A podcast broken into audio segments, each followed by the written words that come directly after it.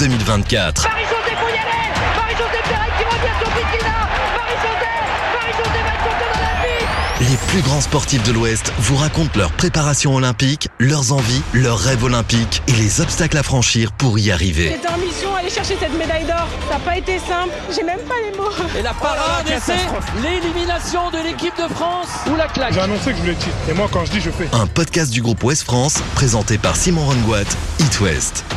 Bonjour Charles Knox. Bonjour. Bienvenue dans les studios d'It West où j'ai le bonheur de recevoir au micro euh, les sportifs de l'Ouest qui n'ont qu'une idée en tête, être de la fête à Paris en 2024 pour euh, les Jeux Olympiques et Paralympiques. Alors c'est un long chemin que l'on va faire tous ensemble jusqu'à ce grand rendez-vous. Tu auras l'occasion de, de revenir, de nous raconter cette préparation euh, dans quelques mois.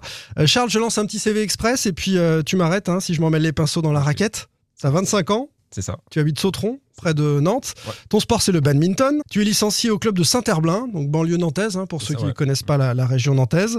Et tu étais récemment au championnat du monde de para-badminton à Tokyo. Et tu comptes bien représenter la France pour les JO 2024. Je l'espère, je travaille pour ça au quotidien. donc. C'est la première fois que j'ai tout bon. Donc euh, je, je te remercie. Alors avant de nous euh, expliquer comment tu as fait pour être parmi les meilleurs mondiaux euh, en badminton, en para-badminton précisément, il faut peut-être expliquer à nos auditeurs quel est ton handicap et ce que ça change dans- dans- dans ta discipline. Alors, j'ai un handicap par rapport à la taille. Donc, j'ai une taille plus petite qu'une personne euh, lambda. Ouais. Et, euh, et le parabadminton, il a une catégorie pour les personnes de petite taille. En, parabadminton, il y a six catégories. Ma catégorie, c'est SH6, donc c'est pour les personnes de petite taille. Ouais. On couvre également euh, tout le terrain entier. Donc, euh, Qu'est-ce que ça change par rapport à un, valide? Euh, par rapport à un valide, en fait, on ne peut pas tout faire comme les valides. Moi, ma catégorie, on n'est pas vraiment gêné, même si on a une couverture de terrain beaucoup plus grande. Mais euh, moi, j'ai la chance d'avoir euh, d'être bien armé physiquement, donc Ouais. euh, je peux me débrouiller. Moi, ce qui me manque, c'est plutôt une partie euh, technique. Donc, ça fait seulement 3 ans que je suis du haut niveau et 5 ans de badminton, donc je, suis, je, suis tout, je suis tout nouveau dans. dans Donc tu as le fond, tu as, le coffre, mais ce qui te manque, c'est de Ce qui me manque aujourd'hui, pour être au c'est plus haut niveau c'est l'expérience. Ouais. Donc, par rapport aux autres joueurs de ma catégorie, moi, je suis un des plus jeunes. Parce que eux, ça fait au moins une dizaine d'années qu'ils font du para-badminton. D'accord. Donc euh, j'ai beaucoup à apprendre. C'est pour ça que je m'entraîne au quotidien au Krebs de Nantes, 30 heures par semaine. D'où est venue cette passion du, du badminton? C'est venu comment? Tu, tu nous dis que tu es au plus haut niveau depuis seulement 2-3 ans? C'est ça. C'est venu, tu as essayé d'autres sports avant? Bah, je suis quelqu'un de très sportif de base. Le sport, c'est un peu ma passion. Donc euh, j'ai fait 12 ans de foot à l'AS Sautron. Ensuite, j'ai fait 3 ans de tennis toujours à Sautron. J'ai fait de la natation à, à Jules Verne. Ensuite, j'ai fait du tennis de table à, à Sautron également. J'ai fait du golf à Saint-Herblain. Et ensuite, euh, je cherchais plutôt un sport, euh, un autre sport. Donc déjà, tu es très sportif, Oui, je suis très été un peu sportif touche à et, tout. euh, Et, et le coup de foudre avec le badminton, tu l'expliques comment? Bah, c'est grâce au, au collège, au lycée, où on faisait du, du badminton. Ouais, Il y a une sensibilisation euh, scolaire? Ouais, tu avais des, des créneaux de badminton euh, durant le midi, même on avait des, des programmes de badminton durant l'année scolaire. Mm. Et moi, c'était quelque chose qui me plaisait beaucoup. Ça, c'était très intense. Il y avait un duel entre moi et l'adversaire. Et euh, moi, j'aime bien me dépenser au quotidien. Et le badminton avait ces, euh, ces critères-là. Et je me dis, euh, pourquoi pas essayer le badminton dans un club à Saint-Herblain Donc, je me suis Mais c'est un vrai changement, hein, parce que tu étais sur des sports, c'était pas des sports de raquette. Là, tu Ouais, vas c'est sur des un sport de raquette qui exige autre chose dans, dans l'agilité c'est un avec une peu raquette. comme le tennis. Ouais, Tu avais fait du tennis, ouais. Ouais, quelques bases. Et ensuite, bah, le badminton, c'est un sport où tu dépenses au quotidien. C'est un sport très stratégique. Et euh, ça que ça me plaît beaucoup. Donc, euh, C'est hyper cardio. ouais, c'est hyper cardio. C'est un, c'est un des sports les plus cardio avec le squash et le hockey sur glace. Et ensuite, euh, bah, quand je suis arrivé à Saint-Herblain, j'ai d'abord commencé à jouer avec les, les valides. Donc j'ai fait un mois avec les valides. Et ensuite, le mon président de club il avait ouvert une, euh, une section parabad l'année dernière. D'accord. Il m'a dit je, je vois que tu as un handicap et ton handicap est présent aux Jeux paralympiques de Tokyo. C'est lui qui t'a informé de ça. Toi, Ouais. t'étais même pas au courant. Moi, j'ai jamais fait de handisport dans, dans ma vie. Je fais que des sports avec les valides. Ouais. Donc moi, c'est tout nouveau. D'accord. Et ensuite, euh, bah, quand il m'a proposé ce... d'essayer, moi, je suis quelqu'un de très curieux de base. Il me dit ouais, pourquoi pas, on, va, on essaye. Donc c'était le, le créneau, c'était le mercredi soir. C'était vers 20h à Saint-Herblain. Et euh, je jouais avec les joueurs fauteuils. Donc euh, c'était tout nouveau, il y avait une super ambiance. C'était très, très convivial, très familial. Ça, ça me plaisait beaucoup. À ce moment-là, il y a quelqu'un qui te dit quand même, tu sais que c'est au JO et tu sais que Non, à ce moment-là, je tu savais peux pas. Non, il te, il te dit pas ça? Euh, Pas, pas directement. D'accord. Mais d'abord, il me laisse essayer. Parce que jamais dans ta vie avant, tu t'es dit que tu pourrais participer à des JO en fait. Bah, j'ai toujours euh, souhaité faire Si. les JO, mais en valide. Mais malheureusement, c'était très compliqué. C'est très compliqué. ouais, de- Et j'avais pas, j'avais pas vraiment connaissance euh, du handisport. Ouais. Et euh, mal- malheureusement, les, les Jeux paralympiques n'étaient pas très médiatisés à l'époque. Ouais. Et C'est de mieux en mieux. hein. Ouais, c'est de mieux en mieux, ça, ça progresse bien pour, pour Paris en tout cas. Oui, j'avais jamais fait de handisport auparavant et quand j'ai essayé le para-badminton, ça m'a tout de suite plu parce qu'il y avait une super ambiance, on, s'amusait bien, je m'éclatais, ça, me- ça me faisait du bien mentalement surtout. Et ensuite, il m'a dit, mon président de club, qui était aussi mon coach, m'a dit est-ce que ça t'intéresserait de, de faire euh, quelques matchs, faire des championnats de France pour essayer? Du coup, je me suis inscrit au championnat de France, j'ai bien, j'ai bien performé. Et c'est à partir de là où il m'a dit tu peux bâtir un projet Paris 24 Mm. parce que Tokyo, ça risque d'être euh, trop juste. Ouais. T'es t'es tout nouveau. Et ensuite, à ce moment-là, j'étais toujours en études, j'étais en licence euh, management du sport à Nantes, à SFAC. Et pour moi, c'était impossible de, de faire les deux en même temps. Il fallait choisir Oui, entre fallait te lancer dans une euh, carrière euh, sportive et laisser un peu de côté les, les études ou l'inverse. Ouais. Parce qu'aujourd'hui, malheureusement, on vit pas du, du handisport. C'est très compliqué. Il était important que, que je finisse mes études. Comme ça, j'ai un diplôme sous le coude. Et au cas où il y a une blessure à l'avenir. Donc, tu as euh, fini tes études d'abord. Ouais, j'ai fini mes études d'abord. C'était le deal avec mon coach et avec mes parents. Et comme ça, je suis, je suis tranquille à- après. Donc j'ai fini en, c'était en juillet 2019. Et en août 2019, j'ai intégré le pôle espoir à, à Nantes. Donc euh, les crêpes n'étaient pas encore ouverts à la Chapelle-Girard. Du coup, on s'entraînait dans, dans des collèges et dans des lycées euh, de Nantes. Et maintenant, tu es au Krebs. Ouais, maintenant, je suis au Crêpes depuis euh, septembre 2021. Donc, euh, donc là, ça fait, je commence ma, ma troisième année et euh, tout se passe très bien. Ouais, bah, ce sont des conditions. On va peut-être parler de ça, tiens, puisque, puisque tu l'évoques. euh, vous avez des, des conditions qui euh, permettent vraiment aux sportifs de haut niveau d'être focus, concentrés sur, sur la discipline, sur la, la préparation. C'est au top. hein. Ah, c'est, c'est- on a vraiment un, on a un outil de travail exceptionnel parce qu'on a la chance d'avoir notre propre salle de badminton. Ouais. Donc on a 9 terrains, on a 8 caméras pour faire de l'analyse vidéo. Ensuite à côté on a une grande salle de musculation mais vraiment toute neuve où il y a tous les équipements nécessaires pour, pour progresser. Mm. Ensuite on a, on a un suivi médical, donc il y a des kinés, il y a des ostéos, il y a des nutritionnistes. Et euh, ensuite il y a une autre partie euh, performance. Donc là c'est des personnes qui travaillent pour euh, le ministère des Sports ou pour la région. Et, Une bonne ambiance entre vous? Ouais, c'est une super ambiance. C'est sympa aussi le Krebs. il Ouais, c'est très, c'est très familial, il y a une super ambiance, une ambiance assez jeune. Ouais. Donc on s'entend tous hyper bien et ça c'est hyper important pour, pour nos projets en tout cas. Je pense aujourd'hui on a tous les outils nécessaires pour pouvoir être performant. Et plus pareil approche, plus euh, on va sentir cette tension arriver et c'est là où il faudra vraiment gérer ce, ce moment. Il y a un petit peu de temps, il y a quelques mois avant Paris 2024. Oui, il y a quelques T'es- mois, t'es- ouais. T'es déjà stressé à l'idée d'y penser là? C'est vraiment l'objectif euh, final hein, Euh, oui, c'est- une étape, mais c'est vraiment l'objectif euh, le plus important. de cette préparation. Ouais. Ouais, c'est sûr. Les JO, quelle image tu en as? Euh, dans ton enfance, euh, ton adolescence euh, Tu suivais les JO déjà? Est-ce que Ouais, tu as des, t'as des images de, de sportifs qui t'ont fait rêver? Comment tu imagines ça? Euh, moi, je regardais toujours les JO durant l'été. Donc, je regardais sur, sur France Télévisions, que ce soit France 2, France 3 ou France 4 de mémoire. Et c'était toujours des, des moments magiques. Ça, ça donnait des étoiles dans les yeux. Ça, tu sentais cette adrénaline. Et euh, ça faisait rêver. Ça donnait envie de, déjà de faire du sport, pouvoir peut-être euh, vivre ces moments à l'avenir. Quels sportifs, quels athlètes? On en a entendu quelques-uns dans le générique. Je sais pas si t'en as reconnu. Il y, avait, euh, bon, on a entendu. euh, Marie-Josée Pérec, par exemple, voilà. que j'ai rencontré aux étoiles du sport euh, à Tignes l'année dernière. Sympa. Très sympa. Sympa, Marie-Jo Ouais. Très grand palmarès, une super personne, euh, très, très humble. Très Elle t'a fait rêver, par exemple? Quand Ouais. tu, as, tu as revu ses courses? Bah, quand t'entends, euh, pas Nelson. Teddy Riner? Ah non, euh, Patrick Montel. Ouais, Patrick Montel. euh, Commenter. quand- Ouais, commenter, ça, ça donne des frissons. Ouais, ça donne le frisson. D'ailleurs, j'ai lu dans une précédente interview euh, que tu disais que tu avais utilisé le, le sport comme un moyen d'impressionner les, les copains, les autres, pour montrer combien ta petite taille n'était pas un souci et que tu pouvais être surtout très performant. Ouais. Et c'est pour ça d'ailleurs que tu jouais tout le temps avec les valides. C'est ça. Bah, je vais donner un exemple. Par exemple, euh, quand, pour moi, quand on arrive sur un terrain de foot, je me dis, quelle que soit la condition physique, euh, con- condition sociale, religieuse ou quoi, on a, on a tous un talent, on est tous sur le même pied d'égalité, on part tous à zéro. Et je me dis, l'objectif, c'est euh, c'est montrer aux autres de quoi on est capable de faire. On est capable de, de faire grandes choses. Et euh, moi, c'était mon, c'était mon levier de motivation, ça qui me motivait. Et j'avais toujours pour objectif de soit marquer un but, soit faire une, une tête ou faire un dribble qui allait, euh, qui allait pas impressionner, mais qui allait montrer aux autres que j'étais capable. euh, Et tu y arrivais Ouais, j'arrivais, j'arrivais même à marquer des buts de la tête pour te dire. donc, euh, Ouais. donc ouais, souvent, ben, Parce que les buts de la tête, c'est pas la taille, c'est le timing et c'est la volonté. hein. c'est ça. ouais. C'est ça. Et après, j'avais une chance d'avoir une bonne détente, donc euh, j'en profitais. Et euh, bah, souvent, bah, quand, quand il y a des moqueries, par exemple, au début du match, souvent à la fin du match, les personnes viennent me voir pour, Des pour adversaires Ouais, Des des adversaires. ouais. Ouais. s'ex- venir me voir pour, euh, pour s'excuser, pour me dire euh, t'as bien joué, bravo. Ah, Lyon, t'as du ballon et tout. euh, Ouais, c'est ça. C'est ça. Et euh, je trouve que le foot, ça, ça fait vivre ces, ces moments-là. Donc, euh, c'est aussi important de sensibiliser les personnes, euh, notamment les plus jeunes. Bah, c'est je- l'occasion hein, à travers ce que tu nous dis là, bien sûr. Parce que euh, c'est un âge aussi, alors je sais pas si ça t'est arrivé à, à l'âge adulte, mais que, quand on est ado ou jeune, où on moque les différences. C'est généralement au collège, au début 6e, Ouais, c'est ça, 5e.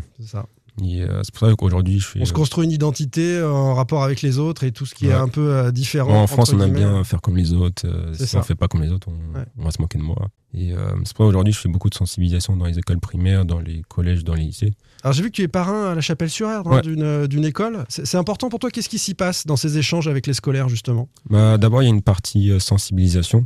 Donc, euh, c'est une partie où je vais parler un peu de mon projet, mon projet sportif, parler surtout du handicap, parler de l'importance de la pratique du sport sur la santé. Parce qu'aujourd'hui, on sait que beaucoup de jeunes passent plus de temps derrière l'écran que, que Mm. dehors. Et d'ailleurs, ça peut avoir un impact sur, sur leur santé.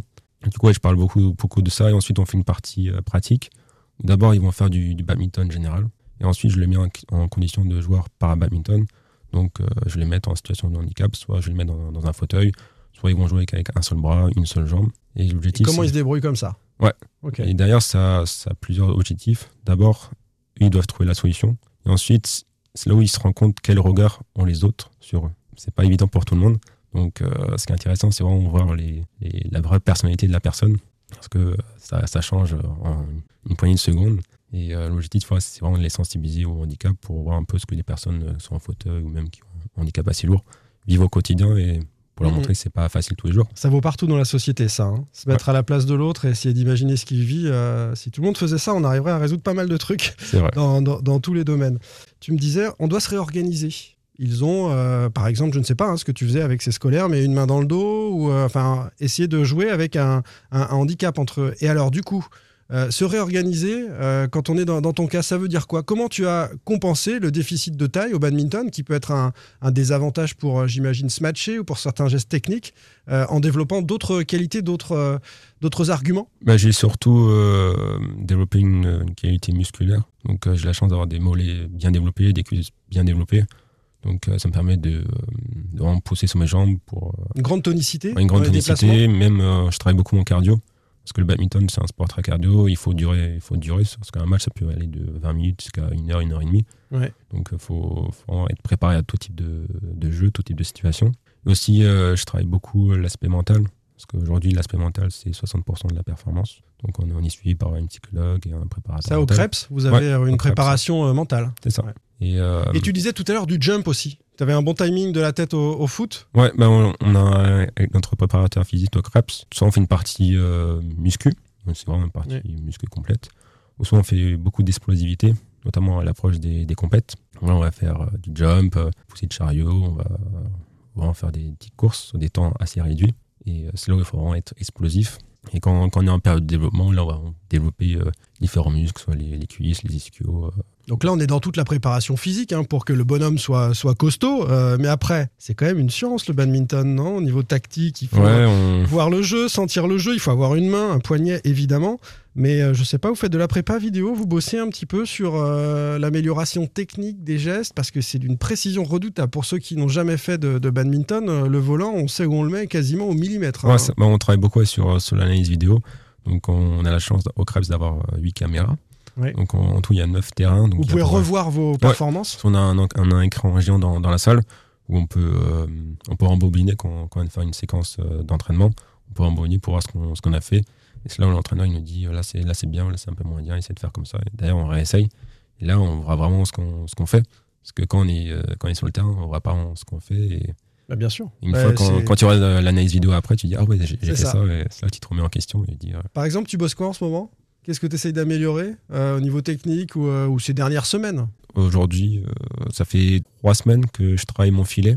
Donc, tous les matins de 9h jusqu'à 10h et l'après-midi de 15h jusqu'à 16h, j'ai une heure de filet. Avec, mon- Alors, une heure de filet, c'est quand tu es à proximité du filet? Ouais, c'est ça. Mais je travaille un peu tout ce qui est amorti.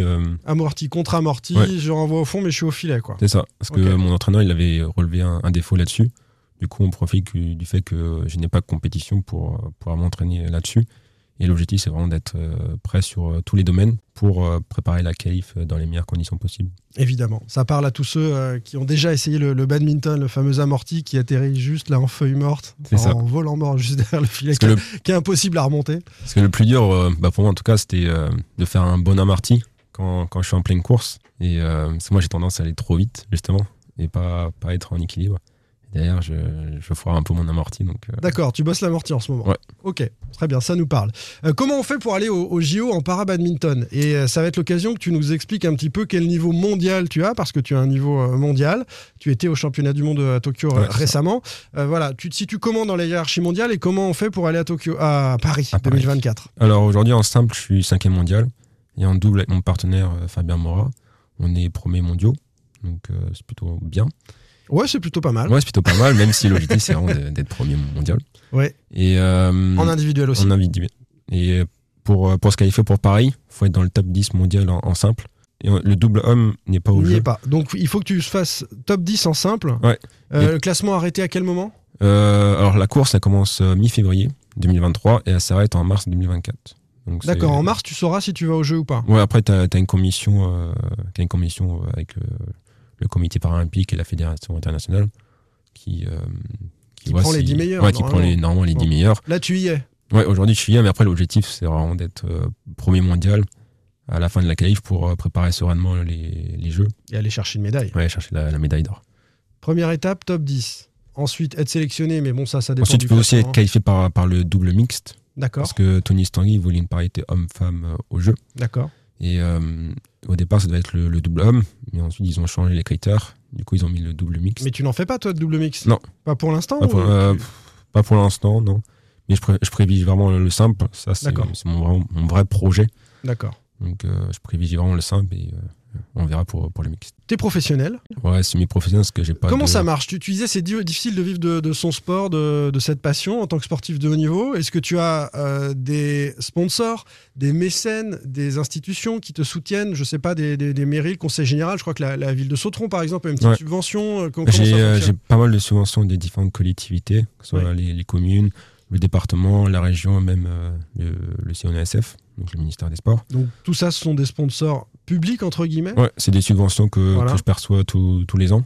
Et est-ce qu'il y a des mécènes, des, sponsors privés aussi à aller gratter et qu'il faut aller chercher? Euh, bah, Je travaille avec euh, Neo Business Sport. Ouais. Donc, euh, c'est une, une, team qui me permet de, qui me, de me trouver des, sponsors afin de, vivre de ma passion. Donc, aujourd'hui, j'ai un sponsor qui s'appelle En Direct. Donc, c'est une entreprise spécialisée dans ce qui est plus postage, emailing dont la particularité, c'est que 70% de leurs salariés sont en situation de handicap, soit physique ou psychique. Et euh, du coup, ça, ça, a des valeurs similaires aux miennes. C'est pour euh, ça que vous êtes retrouvés et que tu, tu, travailles avec eux. Et euh, aujourd'hui, un budget en parabadminton, ça avoisine les 25 à 30 000 euros par an. D'accord. c'est des budgets de préparation Ouais, c'est des budgets assez conséquents, notamment avec les, déplacements, les, les, hôtels, les frais d'inscription, la nourriture. Et l'objectif, c'est vraiment de trouver des, des, sponsors pour me permettre de, de vivre de ma passion parce qu'aujourd'hui, euh, malheureusement, le handisport est, peu médiatisé par rapport à d'autres disciplines valides, comme le foot, le tennis, le basket, le rugby, j'en passe. Et encore, tous les sports se plaignent du foot en disant qu'ils sont pas assez médiatisés par rapport au foot. Hein. C'est vrai que c'est, euh, pas, on n'est pas égaux là-dessus. Hein. Ouais, c'est ça. Mais euh, je dirais c'est aussi nous en, tant que sportifs de haut niveau, que ce soit valide ou même handi, de promouvoir un peu nos disciplines respectives, montrer un peu ce qu'on, fait au quotidien donc on profite un peu de l'émergence des, réseaux sociaux, que ce soit Instagram, euh, Twitter, euh, Snapchat, euh, mm. LinkedIn, pour montrer un peu ce qu'on fait au quotidien, pour aussi donner envie à, d'autres personnes de, s'intéresser à une discipline. Et d'ailleurs, plus, plus elle, est licenciée, plus la, discipline sera, sera mise en avant. Donc mm. c'est aussi pour ça que je fais pas mal de, sensibilisation. Je parle, c'est vraiment de développer, montrer un peu ce que je fais au quotidien pour donner envie aux autres d'essayer et d'intéresser différentes personnes. Au niveau sportif, comment va, se dérouler ton année 2023 euh, C'est quoi le programme? Un tournoi tous les mois. Mondial Ouais, mondial. D'accord. Euh, les meilleurs mondiaux se retrouvent une fois par mois Ouais, donc on, voyage au quatre coins du monde. T'as le temps de profiter un peu des voyages pour euh, voir autre chose que du badminton ou pas Très peu. Généralement, on a deux jours de, repos. C'est focus sur la compète, c'est vraiment focus sur pas les vacances, quoi. Voilà. la compète. Et c'est pour ça que la fédération a mis en place des critères de performance donc euh, l'objectif, euh, c'était vraiment de motiver les, joueurs pour soit faire des demi-finales, des finales, remporter des, les tournois. Et derrière, tu as, des primes chaque année. D'accord. En tes résultats. L'objectif, c'est de battre euh, les meilleurs mondiaux. Bon, je crois que la prochaine fois que tu viendras à notre micro, on sera en pleine race. Hein. on peut se dire euh, fin 2023. Ouais, fin 2023, avec on grand se retrouve euh, pour faire un petit point avant la, fin de, de, cette course à la qualification olympique. dernière question, rien à voir, mais le badminton occupe toute ta vie là. Tu es, à fond. 2024, tu disais même, comme tu es un jeune sportif, que tu voyais même encore plus loin. Tu peux imaginer deux Olympiades, j'imagine. Ouais, Los Angeles et pourquoi pas Brisbane en 2032. Trois Olympiades. trois Olympiades. Bon, alors tu as le temps de penser à l'après, alors on n'y est pas du tout. Parce que je demande souvent aux sportifs de haut niveau s'ils ont un autre projet après ou s'ils restent, ils ont bah, resté dans le sport. Mais... J'aimerais rester dans le sport. Pourquoi pas travailler dans le milieu du paralympisme Je me dis qu'il y a beaucoup de choses à faire et euh, j'aime bien les, beaux projets et je me dis euh, tout ce que je vis au quotidien, ça va me servir à l'avenir. Je me dis c'est vraiment une, richesse. Quand, quand j'ai dans les écoles par exemple, je passe toujours des super bons moments, c'est vraiment des super expériences et j'en prends plein les yeux et je me dis euh, quand, quand je vois bah, les, quand les gamins ils ont des étoiles dans les yeux, je me dis il faut continuer à, développer ça pour encore plus mettre en avant le handisport et je me dis c'est sûrement les compétences pour, pour y arriver donc pourquoi pas travailler dans le milieu du, paralympisme aussi dans, dans, tout ce qui est communication marketing en fait toutes les bah, dans mon projet j'accumule beaucoup de compétences mm. que je peux réutiliser à l'avenir dans ce domaine là ouais et en plus, j'ai fait mes études dans, dans, le marketing, la com, management du sport. Donc j'ai quelques compétences là-dedans et je me dis c'est intéressant de les réutiliser. Il y a une petite flamme qui est née donc dans les échanges et dans les yeux des, des gamins, des scolaires que, que, tu as rencontrés. Et nous, on va aller jusqu'à la grande flamme des JO en 2024 ensemble. Charles, merci beaucoup d'être venu à notre micro. Et merci à toi. Euh, on se retrouve dans un an. Ça marche, dans un an. Retrouvez tous vers 2024 votre podcast olympique sur itwest.com et sur toutes les plateformes.